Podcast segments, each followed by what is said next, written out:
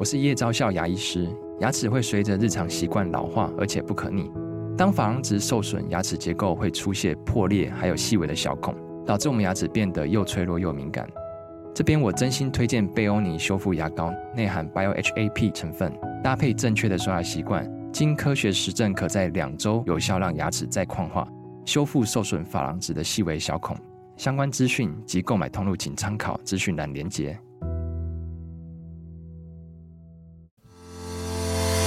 好你点进来听，刚好我想说点什么。大家好，欢迎收听《刚好遇见你》，我是赖芳玉。每集我将为您带来轻松、舒心跟专业的多元角度，我们一起来聊天吧。各位听众朋友，大家好。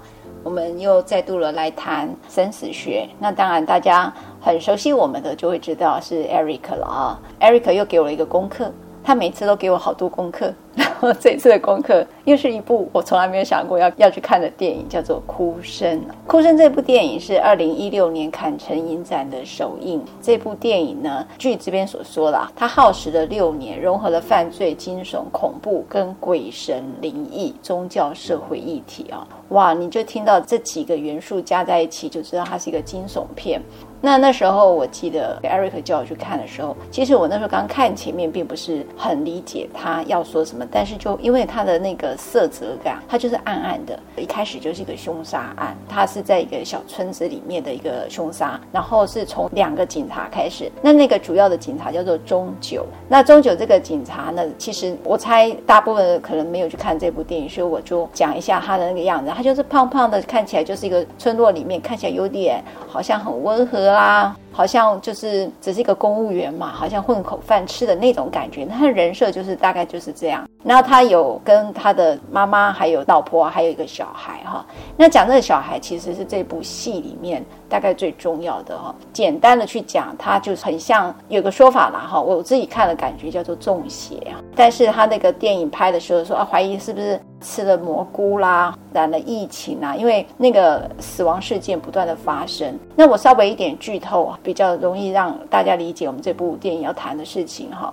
它呢不断的发生了这样的凶杀案，很特别的这种凶杀案都是家庭的悲剧，都是其中有一个好像仿佛中邪的人。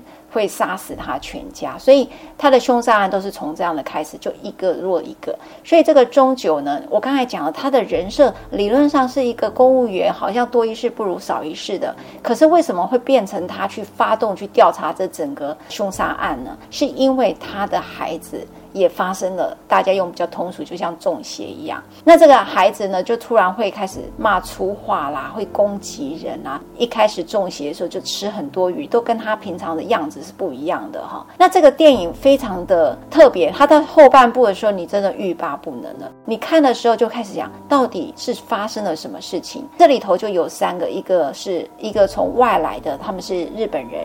怀疑他是巫师，那么有人怀疑他不是人，哈，他是所谓的鬼。中九呢就认为说，这个日本人这个外来客呢，应该就是所谓的恶魔，所以呢，他觉得只要处理掉他就好了。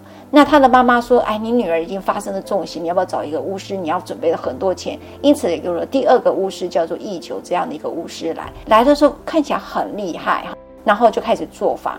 这里头的第三个关键人物是一个无名女，那无名女她就总是穿着白色的衣服，你看着她觉得。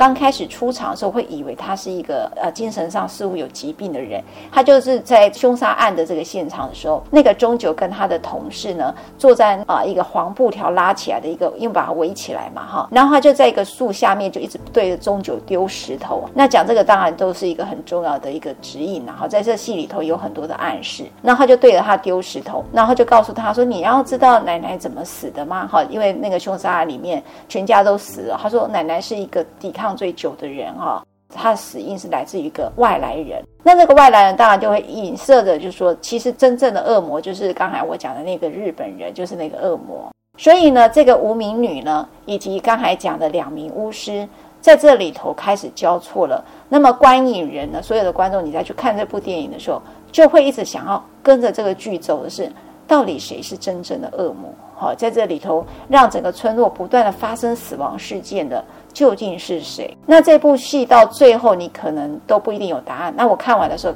就赶快问 Eric，你叫我看这部《哭声》，你到底是为了什么？Hi，Eric。《哭声》这部电影，其实它在二零一六年的时候上映的时候，我们本来没有抱太大期望去看嘛。它好像是当时是在某个奇幻影展上面播出。就我在看完之后，我觉得哇，怎么会有电影可以把这种细腻度到让我们作为观众的这个视角都会好像跟着里面的主人翁一起就陷入了那些纠结跟怀疑里面去，到最后连我们自己也都深陷在那些对人的质疑跟猜忌里面去。那当时我一个韩国朋友叫我去看这部片，然后我还没有去理他。后来我才知道，哦，原来《哭声》是罗宏正导演拍的，那我才去追完他所谓《追击者》，跟后来还有一个叫《黄海追情》。蛮吓人的，因为这个导演他本身是一个基督徒。那我觉得他其实也无关他是什么宗教，而是说他在他的片中一直尝试把很多很深刻的他所对基督教所理解的一些教义，透过这些片子，在很生活的方式传递出来，告诉我们说我们是如何一步步的去可能假设，比如说触犯了一些罪。或者是说，我们怎么一步一步的，是彼此去在人我之间失去某些信任，后来从爱这件事情里面掉出来，这样子。看完《哭声》之后，我觉得我真的能够很深刻的去，甚至像有点像那个时候，我记得我第一次真的很深刻去反思说，哇，人到底是怎么一步步的受到某种诱惑，或者是某种耳语去。触犯了某些这种所谓天理循环或道里面不应该去做的事情。嗯嗯，我们在平常的时候多容易去因为某些日常的事情就陷入了某种对立的情境里面去。这部片其实真的给我蛮多的反思呢。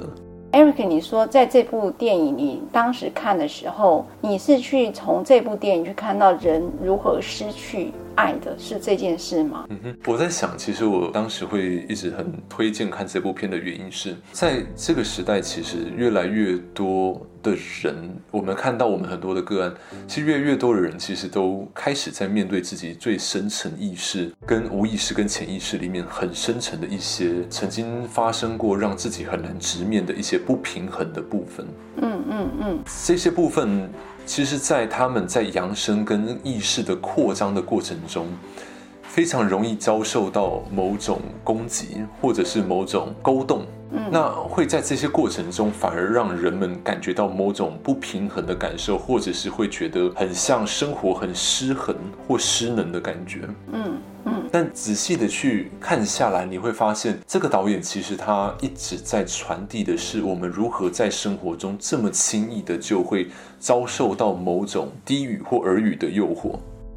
而因此去从我们原本受造的这个爱里面去走入某种猜忌跟怀疑，甚至像杀人，或者是触犯了某些情欲的一些罪。嗯嗯，人是因为触犯了这一些不是我们原初受造的状态的事情的时候，人才从这个感受到爱的这个这个感觉里面掉出来的。嗯，所以 Eric，我做几个理解啦。其实这部电影。他就如同刚才 Eric 说的，就是，呃，导演呢，他可能是基督教，所以他用了很多的教义放在这部电影里。对我来说，这部电影我觉得跟《神力女超人》对我来讲是有点像。可是其实《神力女超人》是用英雄片来呈现，很妙的是，哭声是用恶魔来呈现。我我觉得 Eric 叫我看，一个是看《神力女超人》，一个拯救者，一个是一个恶魔。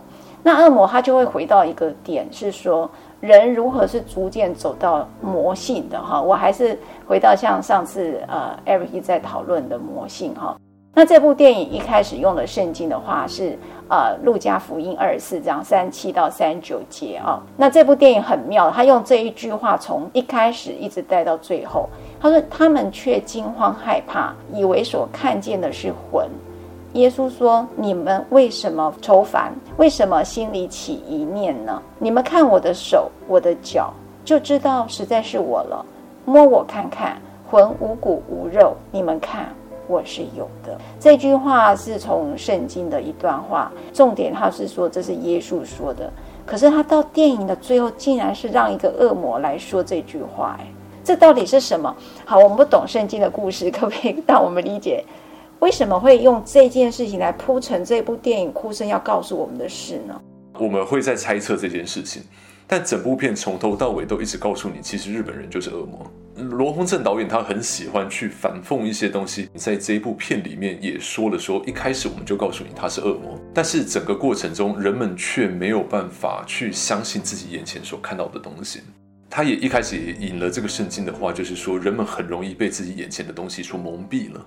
嗯，明白。这里头有三个人到底是恶魔。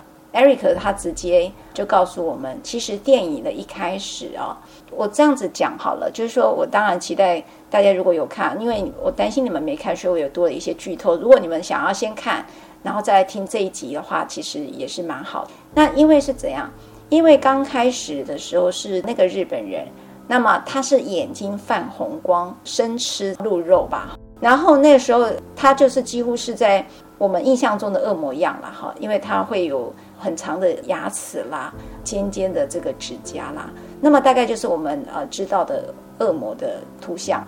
那刚才 Eric 提到的这部电影，他不是从头到尾告诉你他就是一个恶魔吗？可是你电影看完之后，你真的会以为不会吧？会不会是那个异光呢？好，异光就是我们说后来他找到的那个巫师啦。还是那个无名女呢？那个无名女身上呢有带着我刚才讲那个警察的女儿哈，她中邪的时候，她有她的很喜欢的一个发夹哈，所以她用了很多的东西开始混淆你到底是谁。Eric，你在讲这部电影其实他就是要混淆，所以当我在问 Eric 说到底谁是恶魔，他说那就是连你都怀疑了。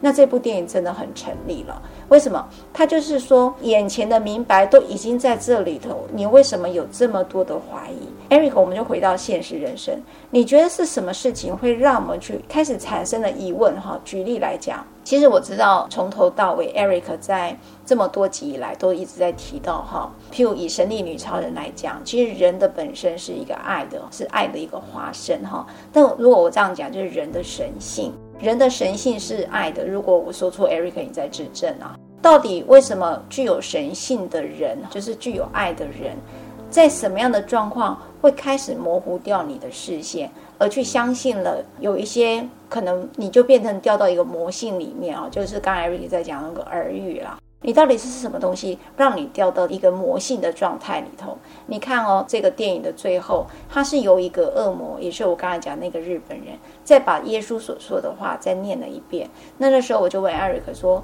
为什么要让这个恶魔再把这个圣经的故事念一遍呢？那 Eric 就跟我说，你看，这就是很厉害的地方，连恶魔都可以假装他是神的。所以，我们在这个世间上有很多的东西是让我们。一直模糊掉我们的视线，让我们怀疑自己的信仰，让我们离开了爱的本身。Eric，这是你在刚才所要说的吗？赖律师刚刚提到这段，也想到说，那恶魔到最后的时候，甚至还秀给那个年轻的牧师看，就他手上的圣伤，就连恶魔都可以去。展示出像如同那种比较圣人或者是基督他手上才会有的圣像，就是手上有个洞这样子。你要光，他就给你看到光；你想看到什么，他就给你看到什么。那他只是要诱惑你。这一部片其实也是我当时一直在讲这句话说，说你看他最早的时候是让那个日本人在河边钓鱼。对，这个河边钓鱼的时候，这在讲的就是说，恶魔只是把诱饵放在路边，哦，那是人自己去勾动了诱饵才上钩的。哦，原来是这样。OK，是那恶魔他其实就只有一个武器，就是诱惑。哇，我懂了。是那为什么要谈这件事情？是我们真的发现说，在人现在越来越往自己的内在去走的时候，第一件事情一定先碰到的是自己的潜意识。嗯，那潜意识里面它会有很多很混淆，或者是一些很阴暗，跟自己无法面对的一些黑暗的地方，就是比较幽暗的地方。没有比较没有办法直面的地方，那这些东西很容易被耳语或者很低的声音。如果大家不能理解耳语是什么感觉的话，就是说，当如果人家真的告诉你那个感觉是什么的时候，你会知道他在说什么，但是你从来没有意识到那件事情。嗯嗯，就是你心里会明白说，OK，我知道你在说什么，但是我从来没有意识到跟闪过这个念头。嗯哼。是那个那个感觉会很轻柔的在你心中产生一种涟漪，或者是产生某种作用。这个故事其实可以说到，就是当时基督在被带到沙漠中去试炼的时候，遇到恶魔的魔考。他一共遇了三个关卡的魔考。那第一个过程中，他在一个很大的荒漠里面的时候，那耶稣肚子很饿嘛，恶魔就跟他说啊，诶，你不是神的儿子吗？那你有这些奇迹跟法术，那你就施法把这些石头变成面包，嗯哼，变成你可以吃的东西，那你就可以活下来啦。是。那耶稣就说他不要，因为这是他为了自己存活的这种，比如说贪生怕死或者为了自己生存的焦虑所做的东西。这个施行这个奇迹，并不是神应许的事情。嗯，你叫我这么做，我只是用我自己的意志跟自己的意愿去做这件事情，其实是违背的。嗯，是违背很多意志的，就本来原本的安排这样子。嗯，他不要，那后来就又被带到一个高塔上，恶魔就向耶稣说：“诶，那你不是神的孩子吗？那你就从这个高塔上跳下去吗？”是，那跳下去之后，所有的天使应该都会来接住你才对啊。对，耶稣说：“我不要，因为我绝对相信我跳下去一定会被接住。但是神也告诉我们说，汝不可试探神。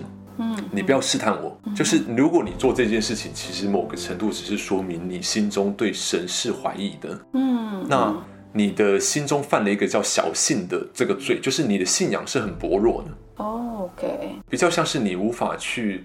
全然交托，说你知道他有最好的安排，是，而人还在用自己的意志在想着可能什么样的路是对自己最好呢？是是，但某个程度，你如何确定那个不是心中被耳语跟地狱的诱惑，或你自己某种阴影而来的妄想呢？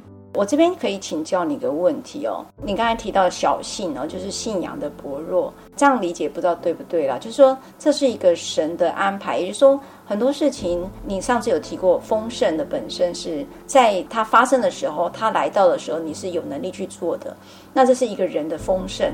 我在讲说，譬如说，我现在想要考博士班，但是我考不上，我就会很难过。那是我们的想象的成功。那时候我印象中，你跟我说了一句我很中意的，就是说，那就意味着你的成功必须要重新赋予这样的一个定义了。因为或许它并不是真正的成功，它来到的时候不一定是成功的。就是说，神总是有他的安排。有个东方说法叫做臣服，在这个经典里面，在佛教里面有提到了一个叫臣服这两个字。那臣服这两个字，其实就如同刚才讲的小信，我都在想一件事：你到底有没有足够的信仰，跟有没有臣服？其实对我来讲是有一些混淆的。也就是混淆的意思是说，我臣服了这个是神的安排也好，我臣服了这是一个命运的安排也好，但是不是这个世俗总是告诉我。你是可以改变命运的嘛？你是可以不要宿命的嘛？这个就是很挑战我们在这里头的想法。我再举一个更通俗的说法好了，譬如说，我们有些人说：“哎呀，你老公怎么坏，怎么坏的？你就当欠债，这辈子还完债了，就不会有下辈子还要来还的问题了。”那对于这个里头，我就有很多的不明白。也许就从哭声里面来讲，他有很多的耳语告诉你：“哦，那不是对的。”这边我真的就确实不太清楚，这里头的细小的耳语声，到底是我被影响了什么？嗯哼。我们在很多的逆境中，这个世界其实是一个从苦难跟恩典交织而来的世界。是他的那个神话故事里面，人遭受到蛇的诱惑而吃了知识树的果子，才掉到这个所谓衔尾蛇，就是一个就像佛教说的无始无终的这个劫里面。那用比较新时代的说法，就是说银河系里面其实很少数的星球上面才有所谓的轮回系统。那我们地球是在我们的银河系里面少数唯一的有轮回系统的一个星球。那在多少多少光年以外的银河系里面，可能有一两个、两三个是有轮回系统的。那轮回系统，它们里面其实很看重的一个东西，就是你所造的业嘛。那业我们会说叫做不平衡的能量的残余。那这件事情本身为什么叫不平衡？就是说，在某些被安排好跟这个道天理循环这个道。该做的这个事情哦，那人家会说，这什么叫该做的？有人说道德，道德到底是什么意思？你可以把它想象，就是说一个杯子，你喝水之后，然后把它洗干净，这就叫做道德。你去想象这个意象，就是你会知道那是你该做的事情。那有一些事情你做了之后，你会知道，嗯，好像语法也对，于社会的某些政治正确也对，但是你心中就是觉得不平静跟不平安。你会觉得 something wrong，人的心中就是有这股良知，呀，是，所以这个，嗯哼，如果我们姑且说，如果遭受到某些诱惑，我们讲的就是关键就是这个诱惑。这这几次我一直想带出的一个关键就是说，是，人们在近期一直感觉到很不平静的那种感受，其实就是一个指标，就是你受到了某种诱惑，而人的心中会一直从你原本受到的爱跟平静的这种状态，就是很自然而然就你。放松下来，应该就是要平静了嘛。而掉出了这个状态，是因为你仔细去观察或仔细去觉察，你就发现说，你的信念里面其实有很多东西是被很多事情一直勾动着。那我们所触犯的某些东西，假设比如说像七宗罪哪些呢？比如说说谎、猜忌、怀疑、小信，然后呃情欲跟懒惰这些事情，那。我们在讲的部分都是你在合理跟正常的这个天理循环所超出的范围。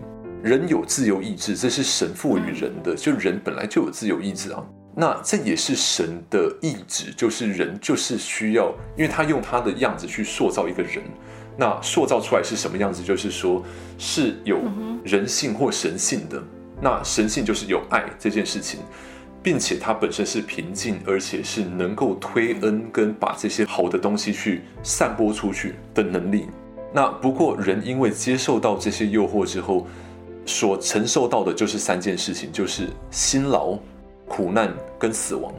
所以在我们这个无始无节的这个循环的这个，我们说一个衔尾蛇的系统里面，衔尾蛇就是大家可以想象，就是头叼着尾巴的这个圈圈的这个蛇。就有点像佛教在说的这个无始劫以来的这个这个轮回的系统里面，那我们不断不断在里面的是重复的在经验着跟经历着很多不平衡能量的参与，所以你会发现人的基调就会发现自己一直都很焦虑跟很不平静。那在这个扬升的过程中，我们已经来到一个非常明确的一个节点，一个非常明确的分水岭上面。那很多人都必须在里面去选择，说自己到底要是服务自己还是服务他人，取决你扬升到第四密度之后，你会走上哪样的道途。这个在天理循环之间，你选择服务自己跟服务他人，在神的眼里是平等的，他不会因为你服务自己而放弃你。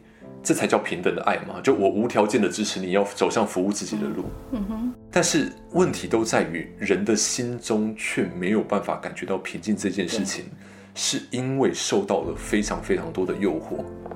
你刚才有提到人的基调是苦难嘛？死亡，还有一个是苦难、辛劳跟死亡。苦难、辛劳跟死亡。那我如何在一个苦难的基调当中？找到了一个平静，就是回归到比较神性的状态呢。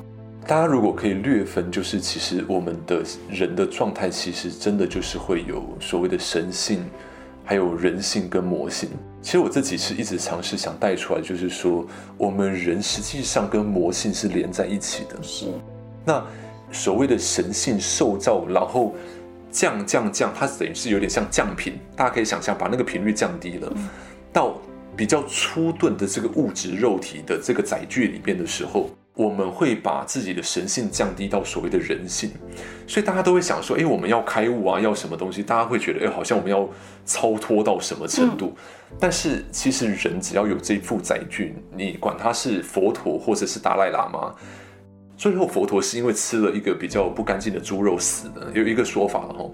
那让他吃到那个猪肉的人就很 guilty，很罪恶感，说：“哎，我害死佛陀了。”但佛陀跟他说：“其实我早就知道你会在这边，然后这个就是本来就安排好的事情。”嗯嗯，他等观的无条件的去平等看待，说事情就本来就如实的就应该这样发生着。嗯，而你就是让我走上涅槃这个道路的那个人。嗯嗯，所以你并不需要感觉到 guilty 或者感觉到罪恶感，而是你帮我走上涅槃。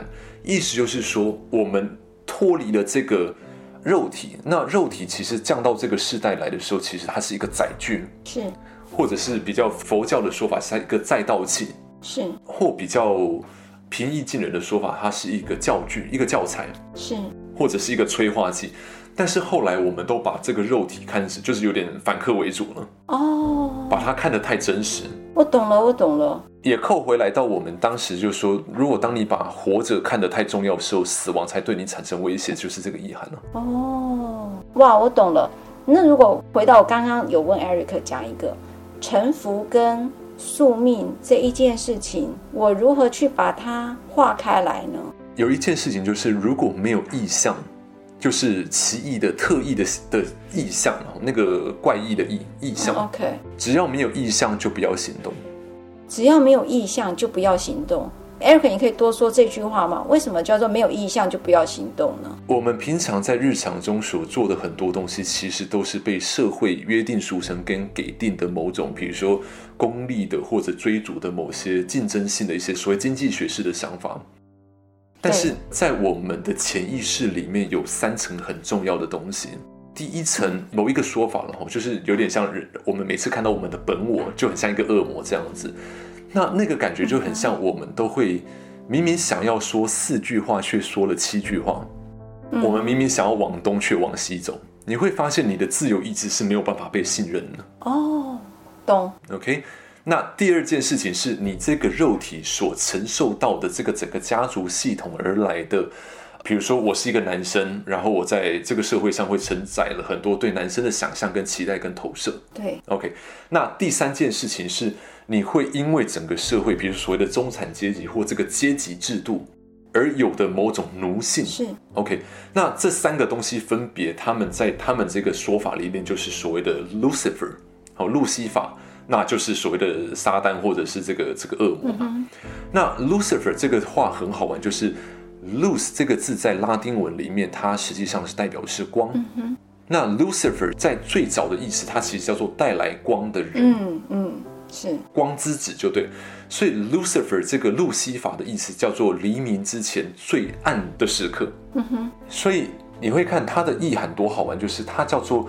最黑暗的时刻，但是他却是带来光的人。嗯嗯嗯，就很像我们的太极，有没有？我们说在最极阴的阴中之阴的时候，它最后就会出现阳中之阴，然后阳中之阳，然后阴中之阳，然后阴中之阴，然后是一个循环。是，所以。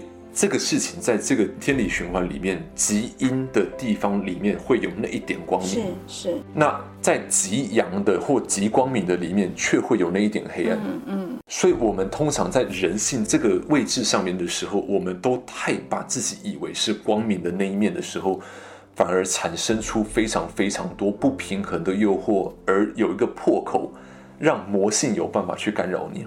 哦，Eric，那我这样讲，所以在人性当中，就如你刚才讲的，其实它本来就是有阴有阳的，但是我们去否决掉了阴这件事情，嗯、也就让我们产生了呃能量的一个破口，因此所谓的魔性，那这个魔性当然就是刚才有在提到的，可能是呃是异性，对不对？你刚才讲的有怪异的异。OK，这边可能要调整一下，你刚刚原本问我的是说。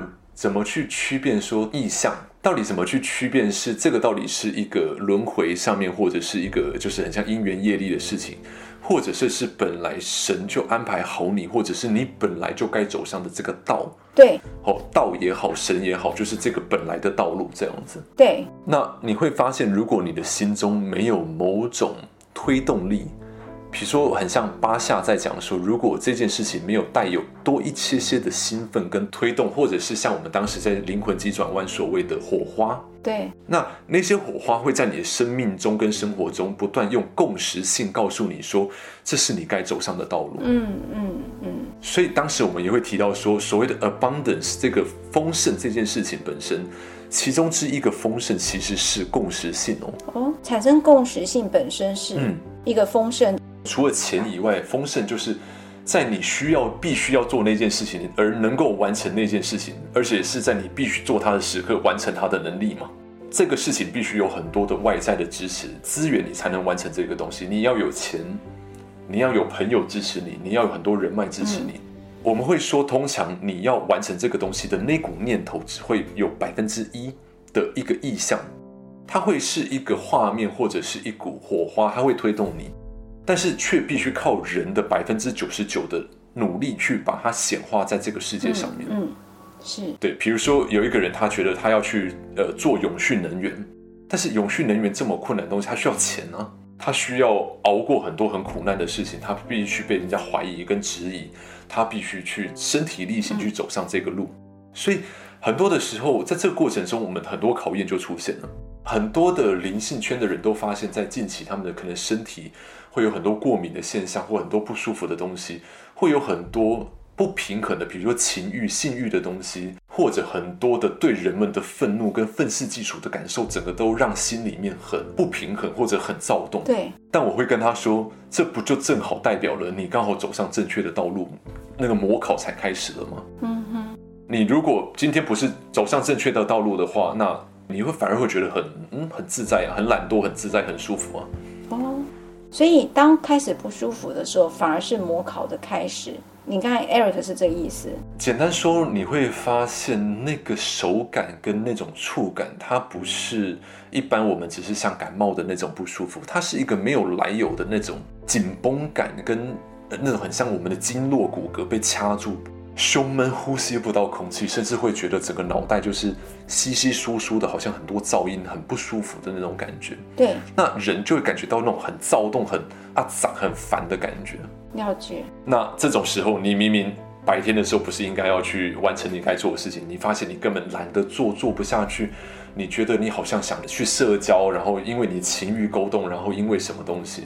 那个东西都是某种力量，你不要说魔性，某种力量告诉你说不要走上你的道路，你要继续在这边，然后接受我的控制，然后你不要走上你的道路啊，那个太辛苦了啦，不要走上那条路啦，不要走上，不要不要。哦，来到世界上，我们有千变万化的各种方式去表达爱这件事情。那爱跟光，如果大家无法理解的话，就是爱就是能够无条件的去支持彼此，成为他所是跟受造的样子，就叫做爱。那光这件事情，如果大家看在植物型光合作用，它会有两个东西，就是它会有生生之德，就是它天有好生之德，它会让一切的万事万物生长。那第二件事情就是说，它知道它该在什么样的时候去产生什么样的作用。万事万物会得以用最大的潜能去成为他们自己，有某种无限智能在里面。嗯嗯、所以光是有某种无限智能跟某种生生之德的东西叫做光。那如果大家无法理解魔性或比较中性说比较负面的存有的话，他们就是不要存在。是。他们不要光，他们是避光性，或者就是他们是不想要有光的。对。他们拒绝人们去走上自己的道路，因为你要受到我的控制。因为我也是过敏体质的人啊，你就说这个就是开始模考了。我的模考，如果说我身体开始不舒服了，那么那个模考会是什么？OK，大家在这个时候如果会心中一直产生某种自我质疑，或者是说啊，我我想考博士班，我一定考不上了，就是别人都那么聪明，我都不聪明，代表魔在你心中所做的那种干扰跟攻击，或者更中性的说，某种问候，好了。那那个东西只是要让你产生某种自我怀疑，是是，你看嘛，我们明明想走上自己的道路，却心中满满的怀疑，那个东西到底什么呢？哦，OK，那我们会说，我们的潜意识里面有三层东西，像我刚刚说的路西法的这一个层，那这个东西在最早其实是在更古老的文明里面，他们受到某种因为人所犯的原罪。而跟路西法堕落的时候共振所粘在一起的，就很像我们的影子的意象。嗯、所以你看，我们这很好玩，我们都会说阴影，阴影，对，这个 shadow，然后都觉得好像幽暗的里面仿佛有藏着某些呃不可见光的东西。嗯，那如果你可以想象，在一个纯然四面八方都有光的一个房间里面，人是没有影子的。是，那为什么在我们脚底下好像仿佛粘了一个长得跟我们一模一样的一个影子？是。OK，那第二层东西我刚刚说的就是来自你所承接到的这个肉体。那第三层是在更古老被控制的某种奴性的东西里面。那这就很像我们说我们社会里面的很多比较企业的或者是某种比较大老板的这种阶层，这种中高产阶层的人，他们都比较施行的是自我服务、服务自我跟某种控制。对，所以有些心理学上面他们会说。往往就是这种大老板里面，大部分都是反社会人格的特质，是是，因为他们都是踩着别人肩膀上去，或者是不管别人的感受，他们才有办法走上去啊。是的，是的。我必须忽略你的感受，我才有办法去奴役你，然后达到我的目的嘛。这是资本主义最常讲的厚黑学嘛。没错，没错。所以我们在新时代里面一直都被推动的就是这种资本主义的游戏。嗯嗯，嗯。那人们到底有没有办法去看穿跟看破这层游戏，并且走上自己的道路？就是比较在这个时代，我们说我们一直受到某种迷人的东西或好玩的东西、有趣的东西，而走上了一个岔路。嗯嗯，明明我们应该往右边走，然后走向我们成为自己。如果是艺术家，他就是用艺术的方式表达某种爱的东西；是音乐家就用音乐表达某种爱的东西，或者是厨师或什么都是。嗯，但是突然在路上的时候就，就哎，好像我们这个东西好像比较好玩哎，那我们去看看。那就是所谓迷人跟诱人的东西，会让你走上岔路。对，Eric，我问哥，因为你这样讲，我就想到有一个心态哦。你知道，有以前我常常这样讲好了，譬如说，我觉得我的工作很辛苦。那这个辛苦是因为，就像刚才讲，在服务别人，然后就是，毕竟我的工作都是一开始都是社会局，我那时候是做家暴庇护所的工作，所以我看到的都是一个非常非常的不能理解的事情，就是说。到底为什么有一个人认为他可以对另外一个人是这样子的殴打，然后没有任何的怜悯心呢？那可是这个案子像这样的一个角色做久的时候，其实是非常的痛苦的。那个痛苦是因为我们刚才也说过，我不是比较敏感的人，所以其实那个情绪的感染渲染力，我是非常大概可以承接到百分之七十的那种情绪的，所以我经常。就是一个身体会不舒服，然后或者是情绪会非常低落。如果再讲一个，就可能背负很多人的人生啦，卡到自己身上的一些情绪啦。但是好像你又要觉得你应该走这条路，因为你要做这件事情，你才会觉得那是你的价值之所在。就是说，我会认为这才是我想要追求的路啦。可是确实，我也必须讲，当我看到同学这个飞黄腾达，甚至都还没有当律师几年就可以开黑头车的那种。那种律师哈，其实我心里就产生了很大的不平衡。那刚才 Eric 有用一个叫做我觉得很特别，叫做不平衡的能量的残余。对，不平衡能量的残余、嗯、这句话，我刚才你听你讲的时候，我就特别有感觉。那原因是因为那个不平衡就开始身体会不舒服，可能就是那个残余的东西，然后你就会很愤怒。那你已经无法区分这是愤怒还是嫉妒。然后我刚才也提到那个魔性或耳语嘛，你也可以选择。有一天我就跟有个、嗯、对，其实我就一直发牢骚，一直不断的发牢骚哦。然后有一次我的伙伴啊、哦，是一位精神科医师，他说方宇啊，他大概听我发牢骚放太多年了，他就说方宇，这样好不好？现在你眼前做的事情哈，都我们来做，你这么辛苦对吧？都我们来做，你去做那有赚钱的事好不好？然后我就闭嘴了。我觉得不知道是不是精神科医师特别厉害。他就告诉我这一句话：你不断的发牢骚，然后不断的，甚至是有点有点愤怒，应该讲是愤怒。那但是我很明白，那是一个不平衡。就是说，当这个所有的事情叫我做好事的时候，如果我说他是神，告诉我这是一条光明的路，这是一个对的路的时候，又何必让我这么受苦？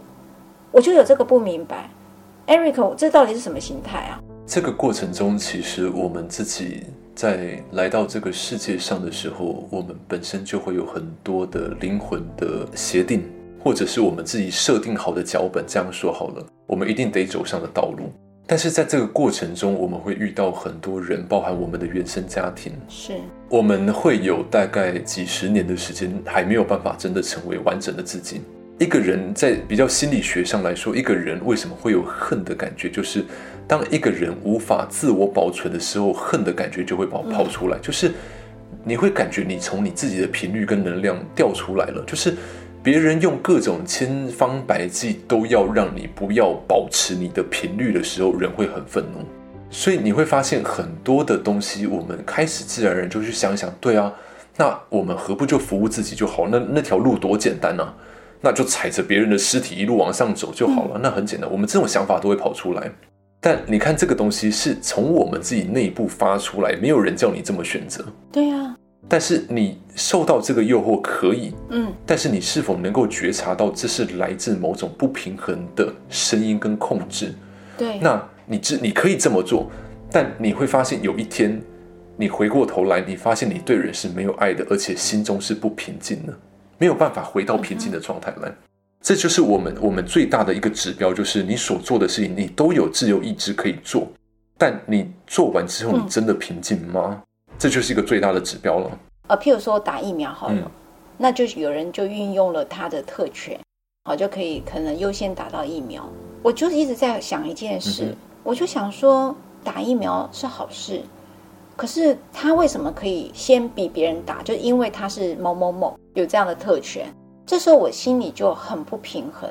那那个不平衡是有点悲伤的。那个不平衡悲伤是因为刚才讲有些弱势者为什么就会更弱势？在这个时代里头，他就更弱势了。连基本的可能生存的一个能力的时候，都在这里头被比下去了。就说，为什么在这个弱势里头，他永远都是会选择到了一个弱势的处境？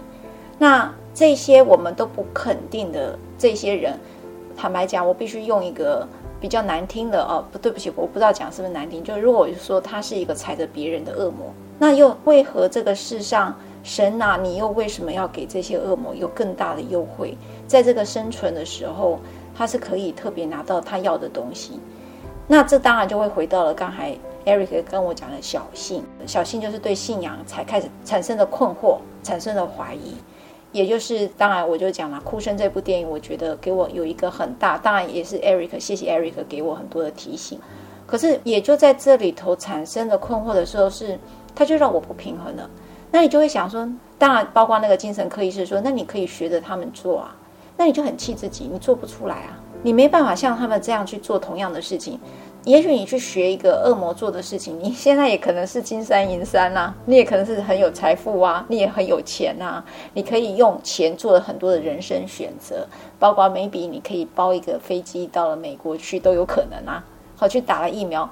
但是我就很不明白了，如果说神给我们的是爱跟光的一条路的时候，又为何如此的让弱势者又更弱势，显这样的像给我们看呢？这到底是为了什么？对，这个过程中，其实一个最大的关键是，他要我们在这个世界里面学会爱是什么。那这样说当然真的很笼统，但是你会发现在每一个当下，你可以选择 be right，你也可以选择 be kind，但是我们永远都据理力争。很多的光工作者，就是说你来，你自然而然就是想要对这个世界做些良善的事情，想让这个世界成为一个更好居住、跟更彼此友善对待的地方的人们，而不是想选择去压榨跟控制别人的人们的时候，他们实际上你仔细去感受，是他不会真正生气，而是他对人们不表达爱而失望。这这是不太一样的，这是不太一样的。不过，在这些服务自己的人的过程中，其实他不也给了你一个机会去服务他吗？嗯嗯，嗯就是这并不影响你继续选择去服务他人哦。嗯嗯，嗯那这个世界上本来就有一半的人是服务自己的，本来就有另外一半的人是服务他人的。我们一直在说正邪大战，这两股抗衡的能量一直都在啊。嗯嗯。所以有一句话也说，其实你过得好与不好，其实有时候真的一点都不重要，而是在你好与不好的时候，你没有忘记你自己是谁。嗯哼。那很多的时候，我们都是在这个过程中，去从我们自己本来受造的这个品质跟质地里面就跳跳出来了。嗯。我们甚至想想说，哇，管他去死，我们就就就就这样一起一起一起烂吧，管他呢。那。当然也 OK 啊，神不会觉得这是不 OK 的道路，因为 eventually 这都是他一个更大的计划里面的一个小小的部分而已，嗯，就是只是一个洪流里面的一个极小的片段而已啊，嗯哼，嗯哼，所以到最后你会发现的是，到第五密度、第六密度再往上之后，你会发现服务自己不就是服务他人？那服务他人不就是服务自己吗？它是同一件事情，嗯嗯。所以你看，我们回到《哭声》这个电影来说，人永远都被眼前的东西所迷惑住了。对，就是我我们看到人们不表达爱的时候，我们所选择的是就跳下去，去愤怒，去从心中离开这种平静，去指责他，或去怀疑他，或者是去论断他。我们最常犯的一个罪就是论断。所以某些圣经里面的话，因为我我没有办法去具体的标签出哪一段话，但他说。你们如为何用这种方式去对待你们的兄弟姐妹？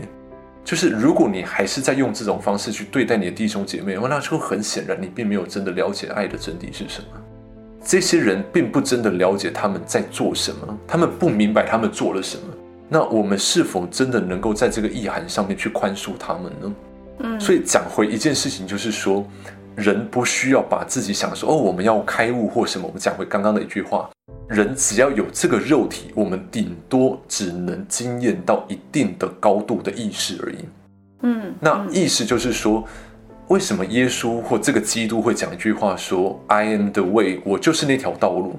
你要到父的那边去，你必须通过我这边。意思是，人最高最高，顶多只能成为像基督这一般的人的存在，他无法再上去了。嗯哼，因为人的肉体这个载具没有办法再下载更大的能量。嗯嗯，人人会发疯的，人是没有办法承载这个东西的。嗯，所以你看，所谓的教宗啊，这种所谓天主或基督宗教的这样的教宗或神父，他们所代表的这个意象跟象征，是比任何人都还要有人性的人。是，是。所以你必须抗拒很多的诱惑，包含很多的怪力乱神的诱惑，包含去想要得到某种神通力的诱惑。嗯哼，嗯哼。所以你看，走上这条道路的人，他们几乎像是拿掉所有的。魔法所有这种很奇怪那种特异功能类的东西，你是没有办法追求的。是你只能透过一步一脚印的去服务他人的，并且是走上一种爱的本质，甚至是牺牲的。就是我愿意少吃一点，我也希望你吃饱这件事情。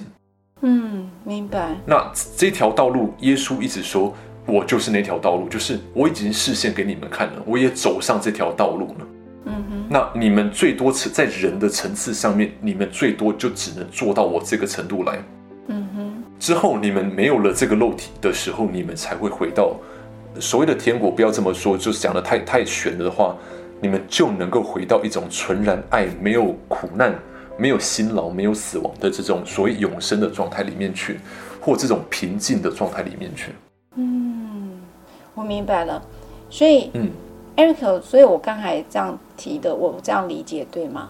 就是说，其实我们在爱的这件事，如果我们都有一个很大的信仰，爱跟光这件事有一个很大的信仰，嗯、那我刚才举那些例子，就是 Eric 说，你可以选择你过得好不好，都并不会影响你现在要做的事嘛，对吧？哈、嗯，你想你所做的一个选择。那所以说，当我们有看到服务自己，有看到服务他的人，就是我刚才有一些论断，就是说你这些可能是我很不认同的人。可是这个世界不是就是本来就是有这样很多种，就是刚才讲的两类人嘛，有服务他人跟服务自己的人。嗯那你为何会在这里头去选择离开你的爱跟光的本来你所选择的品质，你的人的这个品质，而去掉到一个离开了爱跟光？离开了平静这件事情，去选择的愤怒，选择了，嗯，我不知道是怎么去称呼他，选择了嫉妒，是好，也可能就选择了那个不平衡，所以他可能要让你再回到自己身上来，就是说，其实你并不会因为别人是怎么样，而是去影响你原先所选择的道路。就如同我刚才讲的，假设我今天想要去做的是好事情，那别人好不好，到底干我什么事？别人有没有钱，到底干我什么事？他比我有钱，又干我什么事？所以那个不是一个比较，但是那可能就是像 Eric 在讲的，就是哭声里面一开始提到他在钓鱼的时候，就是那个鹅，那个鹅，好，我不知道是不是用一个罪人，就是你是不是有罪的人？因为看到那个异光吧，哈，就是那个呃韩国的一个巫师，就是一直用一个诱饵，他因为终究他。的女儿中邪之后，他没有任何证据，就去指控这个日本人，就可能是害他女儿变成这样的人，那就开始去就是去杀他。当他杀他的时候，我就看到这个异光了，这个巫师呢就开始说有上钩了，好像就是说仿佛你就选择了一个有罪的事情。那当然，这个呃，我们是透过这部电影，然后也透过了这个圣经的故事啊，因为这部电影就是应该讲很多圣经的故事啦，所以。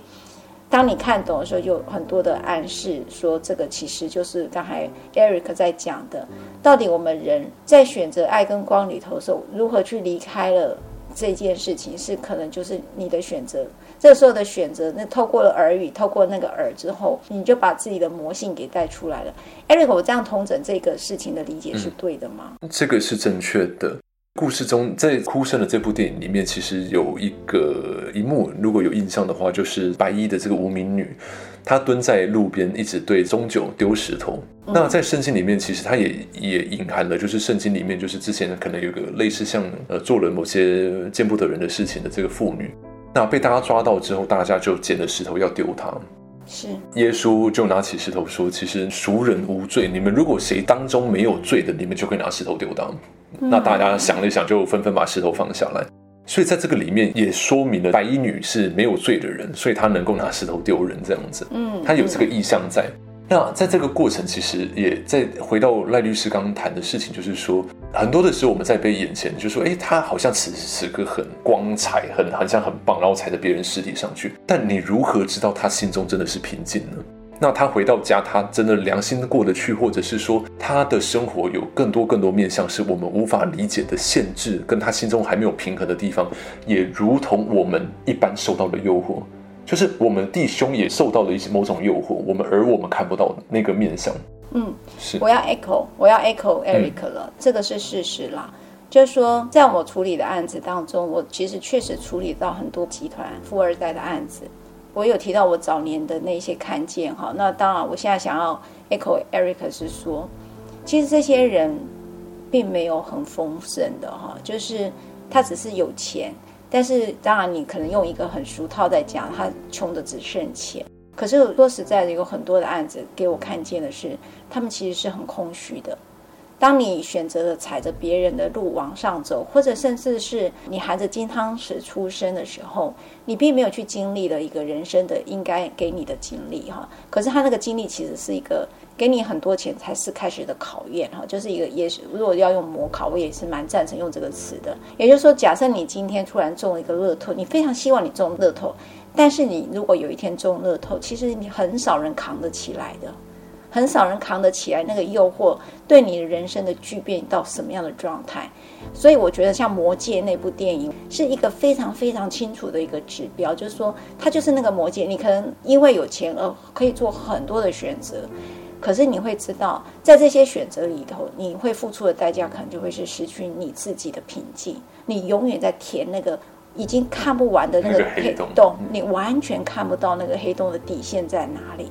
那个其实，当一个人空虚到看不到黑洞的时候，你知道那个心里是很苦很苦的。所以我觉得有钱人并不如我刚才所讲的，就是说，好像你拥有金山银山，你就当然丰盛或当然等于富有，完全不是，而是反而你可能去煮一个泡面，你现在就开心到不得了的人，或者是像我们小编啊，我们小编，我却发现他只要买到一个很好吃的面包，他就已经开心一整天了。我我觉得就还蛮有趣的，说其实你可以用一个很简单的，你就开始觉得丰盛而快乐了。那我觉得像 Eric 讲那个，我就要特别也跟各位分享我自己这么多年的看见了。嗯哼，其实大家会发现说，在这些人的心中，一个感受是非常匮乏的。那我们常常有很多的个案来找我们，他们的主诉是他们发现自己无法停下来。嗯，而他们只要停下来的时候，就非常非常的焦虑。而且我发现这是一个非常多在这个现代，尤其在台北这种比较快速的这种城市，更会常见的一种状况。永远觉得自己好像都比不上别人。嗯，那一直在那种生存焦虑的那种恐慌中度过。所以当他静下来的时候，他心中永远都是焦虑的。但你会发现，人们一定都有这个经验，就是。当你给出的时候，你才会真的在心中感觉到某种暖暖的幸福感。嗯嗯，所以爱的感觉就是说，当你付出给别人的时候，你在心中油然升起的那股酸酸、那种会揪心的那种那种幸福感。对，这种感觉只有在你给出的时候，你才会经验到。所以，我们如果说服务自己跟服务他人。这这个话一直听起来好像很熬牙或很很饶舌的话，就是这个世界上就两种人，就是给予跟索取。嗯嗯，就真的得问自己说，你现在在做的事情到底一直在索取他人，还是在尝试把你心中所有的、你经验到你自己已经有的够多了，而你希望推恩于人，把这些东西给出去。嗯嗯嗯。那这个选择就是在这个时代这个分水岭上面一直一直不断用很多的事情推着人们一直要做出的选择。那往东走，往西走都是路，不过一定要赶快做出选择。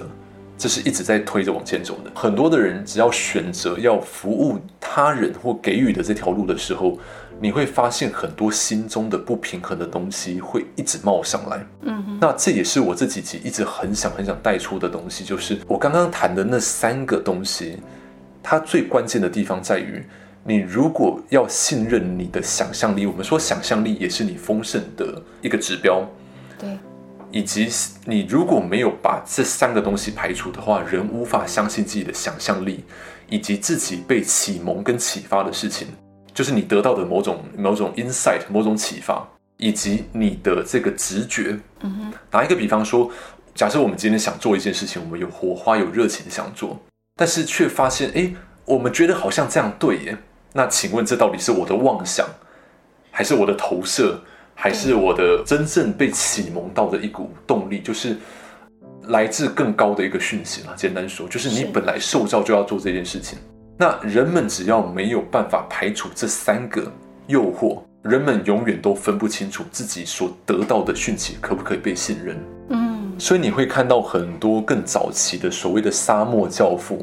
他们进到这种完全独自一个人的静默，跟连夜的一整天的这种很长时间的这种祈祷。他们说，很深的祈祷本身就是一种冥想，那最深的冥想本身也是一种祈祷。嗯，这句话你仔细想，其实是非常有意思的。他们在这个过程中不断透过一些呃圣经或者一些话语，让自己能够去抵抗掉所有。外来的耳语，或自己心中油然升起的很多很多的诱惑，他们只做这件事情，就是一直不断在对抗自己心中这些还没平衡的事情。嗯嗯，我一直在举这个意象，就是说这个时代的很多的。包含能量上，或者是我们整个星球所它开始扬升上来的，呃，如果大家去看舒曼坡，你就知道我们现在已经比我们之前之前的，像之前赖律师有说过嘛，就是舒曼坡已经比大概十几二十年前的那个速度都在更快了。那 NASA 也测到整个整个地球在在循环的这个这个震波也非常的加剧。那在这么加剧的状况上面的时候，如果这个内在的阴影没有平衡的时候，所有的阴影都会变成一个破口。然后所有的耳语就会从你最没有平衡的地方进来，嗯哼，比如说你想要得到某种超能力或某种所谓的什么天眼通啊、天耳通，你想去修炼某种异于他人的能力的话，魔就会利用这个东西来给予你最想要的东西。哦，懂了。最后的结果就是心里面怎么修都不平衡，怎么修都不平静，怎么修都觉得你好像还是很匮乏。所以难怪这个恶魔，也就是哭声里面那个，他重新的把这个圣经再讲一遍，因为他面对的是一个牧师，所以就像刚刚 Eric 讲，就是说恶魔是你想要怎样，我就显示给你什么样的样子。你想要听到圣经，我就讲圣经的故事给你。没错，没错。所以很多人都说，在这个时代有很多的所谓的附佛外道，就是有一个说法叫附佛外道，就是。那个魔，大家这个故事是这样，就是佛陀在成佛之前，整个魔考跟大军都来到他的面前，那更多的这个护法金刚也都来到这边去对抗这些恶魔。那他就说，那个你的道行其实真的很高，我们深知我们没有办法干扰你跟诱惑你，但是我会在你去之后五百年，穿着你的衣服，说着你的话，我只要在你的经典里面改两个字。就好了。刚才两个字，那就是随便改你几个字啊。哦，随便改你两个字，就篡改你所我穿着你的衣服，现你的样子，然后打着你的名号，然后在你所说的话里面改个几个字就好了。打一个比方说。摩西当时在传十诫的时候，所有的话都是正确；在传神的意志的时候，在传讯的过程都是正确的。但是当时他因为没有被带领或被教导某些方法，所以他在传讯的过程是有被渗透的。所以所有的传讯的内容的实践内容都是正确的哦，但是只改了三个字，叫做“汝不可”。嗯，哦，嗯，“汝不可”，大家如果仔细看，就是一个上对下的命令。那是一种控制跟恐惧的原型。你如果做了，我就打死你；我你做了，我就拿雷劈你。这样，这是恐惧的原型哦。哦。Okay. Okay. 那它，而且它是某种上对下的这个位阶的这种权力的这种面貌。那你们也会看到说，很多这种包含圣经或者是很多的这些律法，最后都被拿来作为某种战争或某种控制或君王统治的某种教条，什么赎罪券啊，很多很多的什么十字军东征啊，这些很多的这些打着宗教的名义，然后行一些可能就是发狂到会去杀人的这些事情，这样的。嗯，哇。那你会知道这些讯息里面其实被渗透了很多很多的东西。嗯所以，刚刚 Eric，我可以补充问，你说排除掉那三个三件事是哪三件事情，嗯、你才可以辨识出来这是你到底是你走的那条路吗？嗯，OK。第一件事情，其实大家会发现说，我们生活在做的每一件事情都一定有一个外部的原因。比如说，我们吃饭是因为我们肚子饿，我们喝水是因为我们口渴，都一定会有一个外来的原因。只有打坐或冥想这件事情是你必须自发的做。那这件事情你做的时候，如果大家去看一些影片或一些说明，就是说我们会在我们的内部这个精神的世界里面会打上一盏比较呃从上面而来的某种，你说经纬体或者是某种这种 prana，就是像一种生命力或生命流。那你会去接受到某种洗涤跟启发。那人必须透过这个东西，把连在我们身上的某种比较阴暗的地方去照亮。嗯哼，那我们就能够把路西法的这个跟我们一直粘在一起的这个东西，慢慢的驱离掉。是。那在人的这个所谓肉体承载的这个部分，你必须更后设的看着自己的肉体跟自己所做的事情，然后让你更后设的去觉察你自己正在做什么，跟你经验着什么事情。嗯哼，要觉察，简单说要觉察。第三个东西就是，我们可能之后也会谈到，就是这种在功利主义里面的这个所谓的奴性。嗯哼，那这个奴性是另外一种考验，另外一种魔的考验哦。另外，他就会告诉你说，那放弃你的你的意志吧，你来跟随我，我就给你更多更多的钱，然后你就臣服在我这边这样子，然后你不要走上你的路，你就尽量赚钱吧，这样。那这个东西会让人们忘记自己真的要走上的路啊。嗯。那这个做法就是我们唯一能做的，就是不要再喂养这个东西，就不要再喂养这件事情。你只要停止给他这种食物、这种喂养，他就不会再对你产生任何的影响。是，不要再去买账这个说法。简单说，这三个就是这三个，就刚刚说的这三个。OK，那你唯有驱除跟驱离你的潜意识里面的这三者，人才有办法去相信自己的想象力。你受到启发，你跟你内在所醒觉过来的某些想法，以及你最心中油然而生的某种直觉，这三件事情才会变，开始变得纯粹，而变成我们能够信任的事情。哇，谢谢 Eric 今天带给我们这么多哇，我觉得很多的需要在深思的地方。当然我知道了，听 Eric 这个课哈，这已经是应该要重复听了哈，听 Eric 所给我们的一些提醒。那如果在这一集最后，我们透过当然是透过哭声来谈谁是恶魔啦，那为何他会变成恶魔？再来理解了我们人到底怎么样去回避掉那个耳语，能够走到自己的路。那在这一集的最后，呃，Eric 有没有什么样的话要跟我们分享的？我想把刚刚最后在我说基督在沙漠里面受到的诱惑的最后一个，然后一加一讲完，就是最后他。带他到一个高山上面来，然后给他看这个世界，等于把世界都放在他脚底下，说：“你只要臣服在我这边，然后只拜我为你唯一的神，我就让你做地上的王，我就把这个世界给你。”那耶稣当然就拒绝，因为他说：“神也说你不可去崇拜其他的偶像。”OK，那最后恶魔就离开了，他知道他诱惑不了，他就离开了。那这种比较低能量跟低坡的这种问候跟这种纠葛离开之后，所有比较光明的这种所谓天使或比较圣灵的圣洁的，就来到耶稣身边去俯视他，就有点像我们说佛教所谓，当你的戒律跟戒体是非常的完整的时候，你身边是会有一些护法呢。那那个说法是一样的。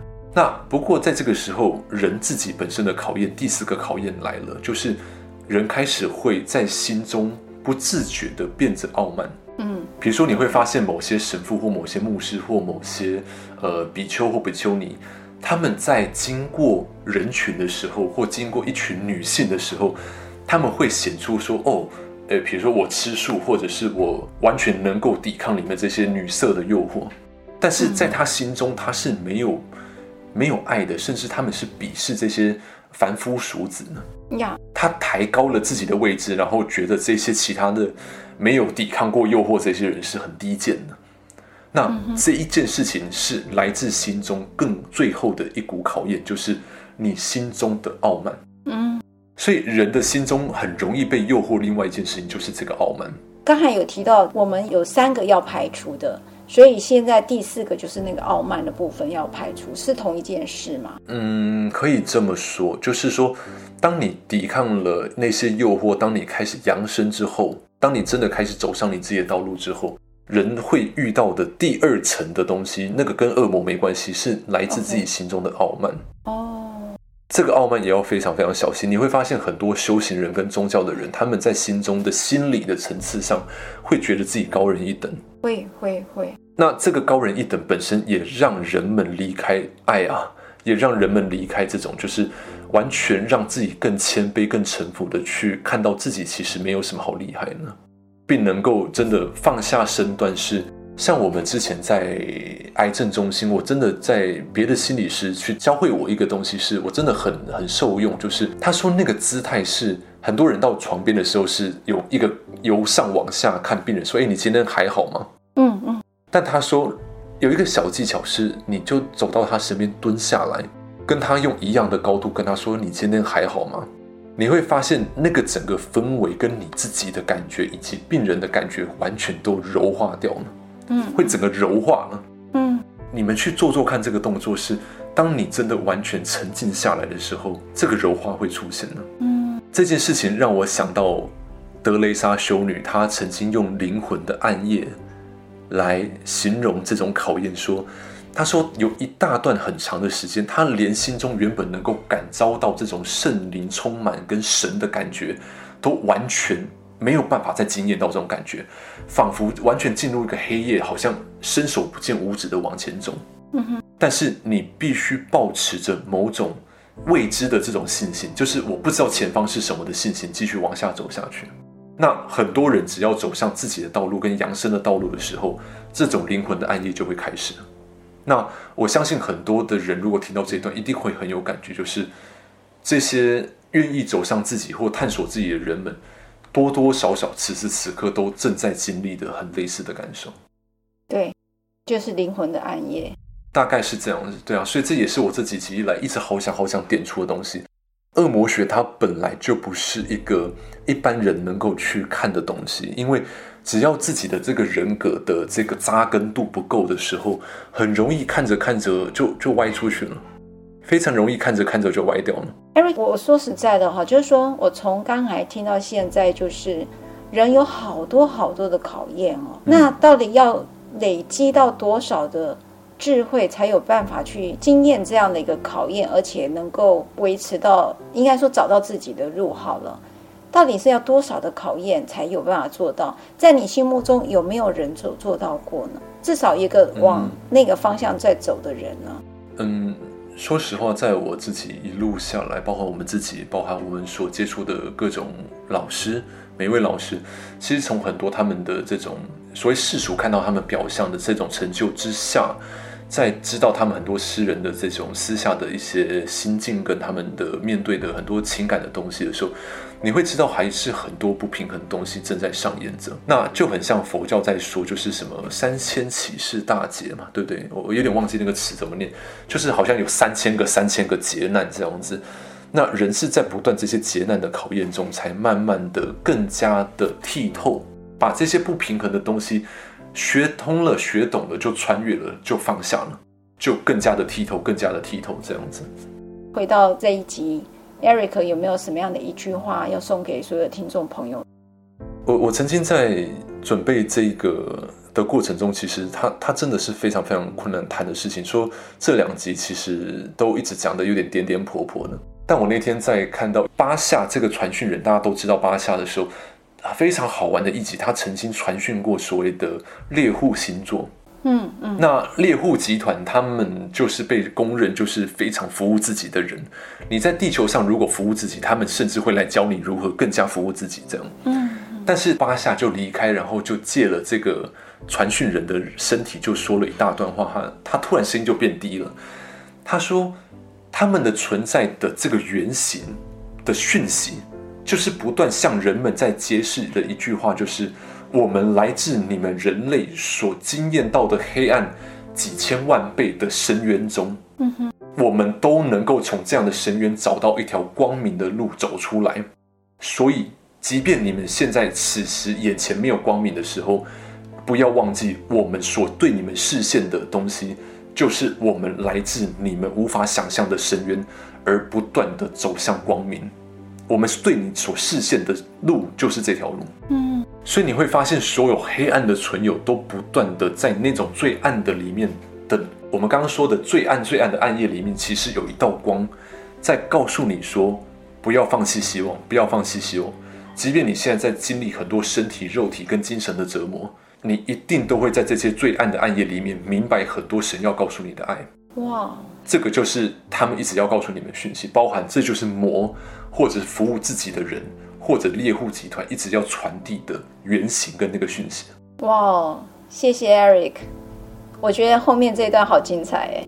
OK，我们先跟听众朋友说拜拜。OK，谢谢大家。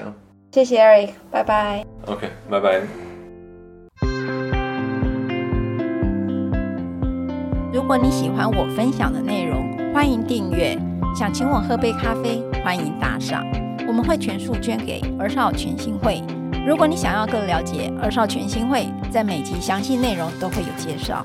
大家下次刚好遇见时，我们再来聊天喽，拜拜。